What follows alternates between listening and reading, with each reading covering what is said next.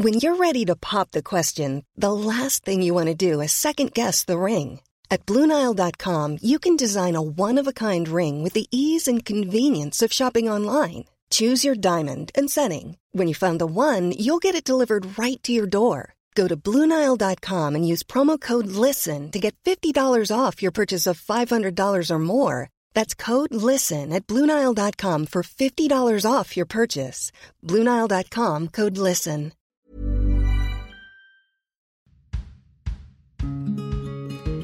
Vous écoutez Tuto Conquérir le Monde, Déminage, épisode 22. Bonjour et bienvenue dans ce nouvel épisode de Déminage, la force de l'habitude. Ça va? Moi ça va. Je crois que ça va. Je ne me sens plus trop angoissée, je crois que je commence à trouver mon rythme, oserais-je dire, mon équilibre, en cette période décidément surprenante? Je suis toujours aussi indignée par globalement tout ce qui m'indigne en temps normal, mais je n'ai plus le contre-coup de cette indignation. La colère rouge, l'angoisse prégnante. C'est comme si tout s'était un peu terni en arrière-plan. Je crois que je viens de passer le seuil de l'habitude. Ce moment où tout ce qui nous apparaissait brutal, inconcevable, intenable, finit par devenir familier. Il n'y a pas si longtemps que ça, la vie que l'on mène aujourd'hui aurait été un impossible ou un cauchemar. Sans blague, on fait le test? 31 décembre 2019, minuit moins quelques verres. On est là, entre potes, à faire le bilan de l'année, à fantasmer sur l'avenir. Et là, quelqu'un dit En 2020, le gouvernement décrétera une période de confinement. On sera assigné à résidence, on ne pourra sortir de chez soi que muni d'une autorisation de sortie. Certains travailleront depuis chez eux, d'autres ne travailleront plus. On réorganisera toute notre vie sociale grâce aux outils numériques. Les écoles, les bars et les restaurants resteront fermés. Et ça durera des mois. Franchement, si on m'avait dit ça le 31 décembre, j'aurais mis cette hypothèse fantasque sur le compte de l'alcool. Impossible. Inconcevable. Quatre mois plus tard, ça fait un mois et demi que la France vit confinée. Un mois et demi pendant lequel on a réorganisé toute notre vie sociale à travers les outils numériques. On a fait de même pour le travail qui pouvait être réalisé à distance. On a laissé tomber le travail qui n'était pas indispensable. On a découvert qu'il y avait quelque chose de pourri dans notre hiérarchie du travail nécessaire et surtout dans la valorisation économique de ce travail et de sa nécessité. Ça fait plus d'un mois que ça dure, ça ne va pas s'arrêter du jour au lendemain, et la suite risque d'être choquante. Mais j'ai déjà dit qu'il ne fallait pas craindre la complexité du monde. Ça fait plus d'un mois que ça dure, et on s'y est habitué. Il paraît que pour adopter une nouvelle habitude, il faut la répéter quotidiennement pendant au moins 21 jours. Idem pour abandonner une habitude, 21 jours. Je dis il paraît, c'est au sens littéral.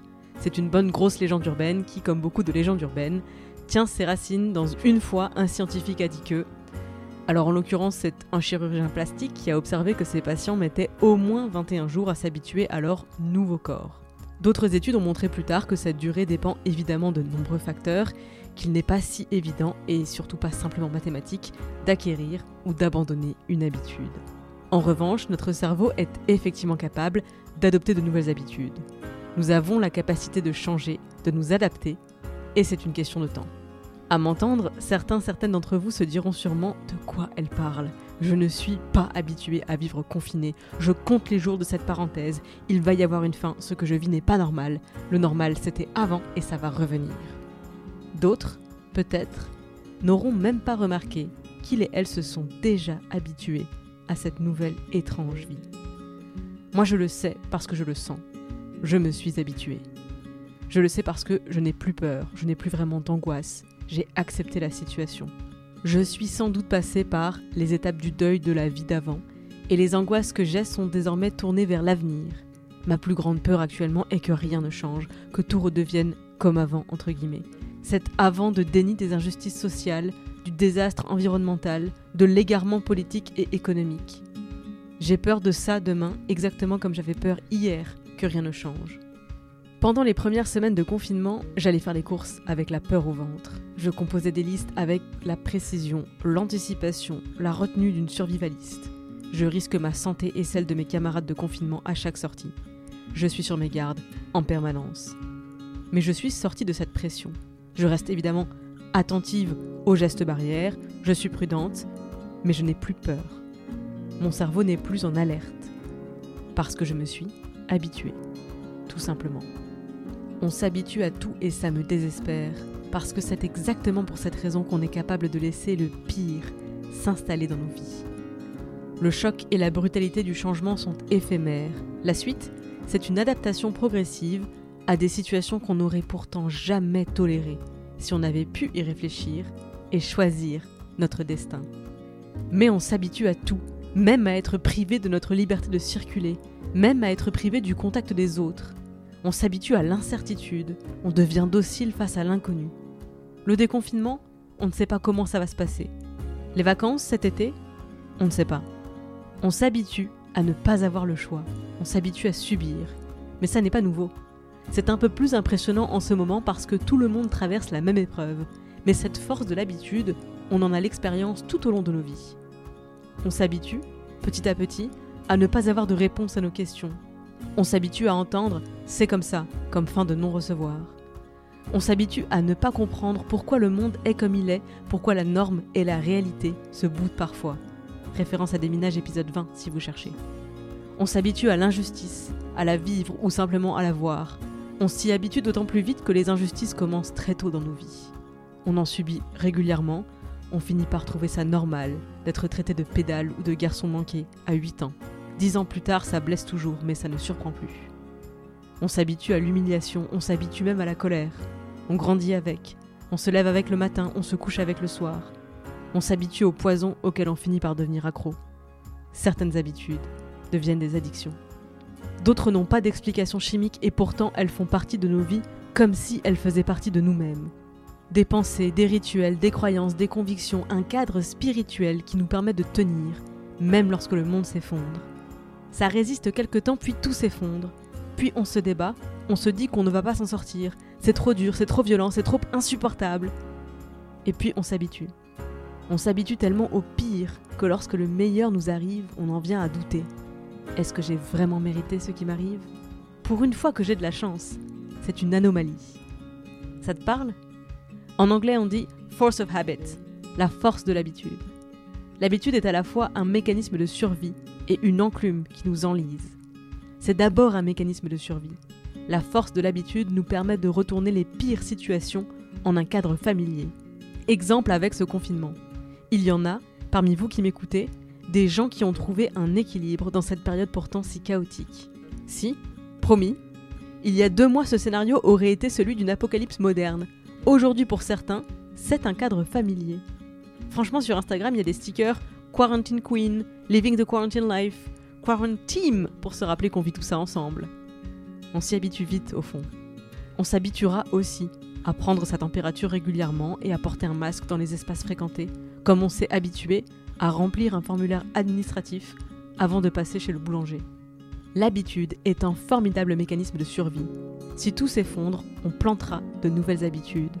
Plus vite ça tombe, plus vite nous replanterons les graines d'un nouveau normal. Et comme ces graines ne poussent pas à la même vitesse pour tout le monde, ceux qui s'habituent plus vite aideront et entraîneront les autres à s'habituer au nouveau monde. Mais l'habitude est aussi un poids pénible. On a toujours fait comme ça. Objection valable le temps d'une question. Et est-ce qu'on fait bien de continuer comme ça?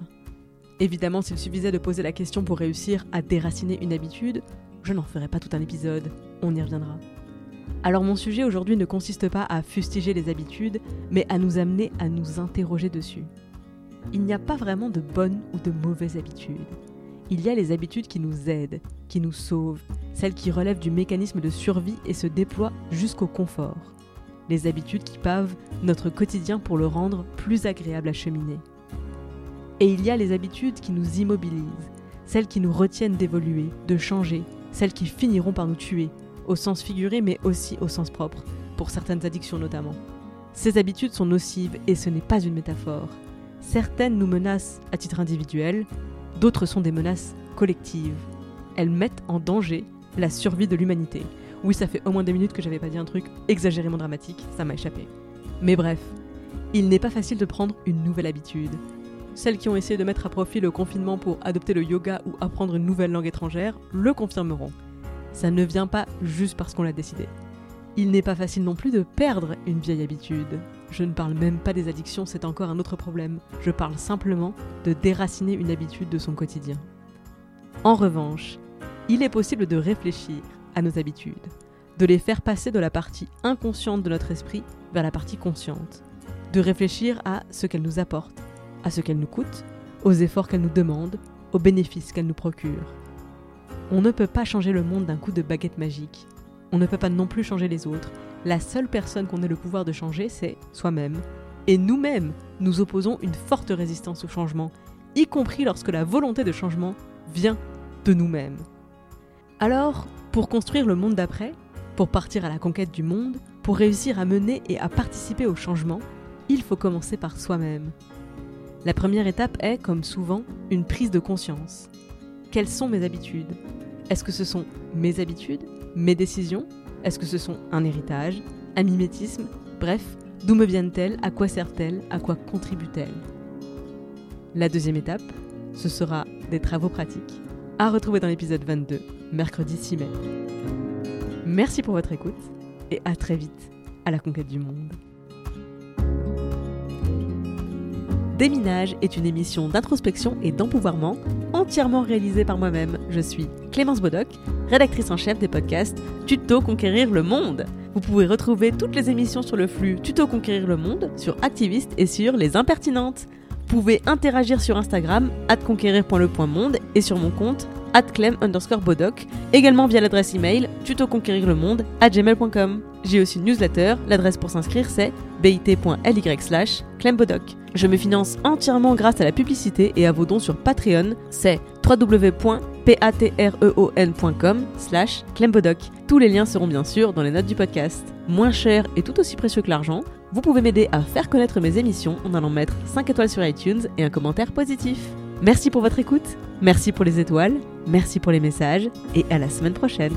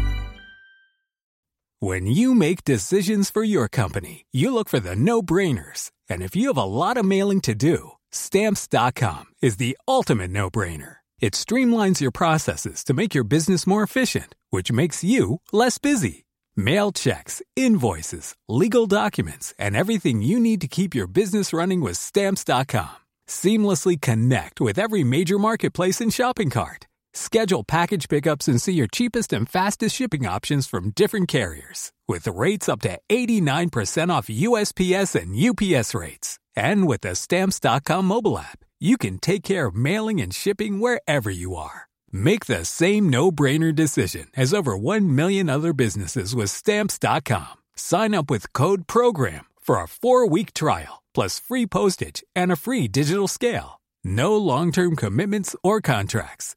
That's stamps.com. Code program.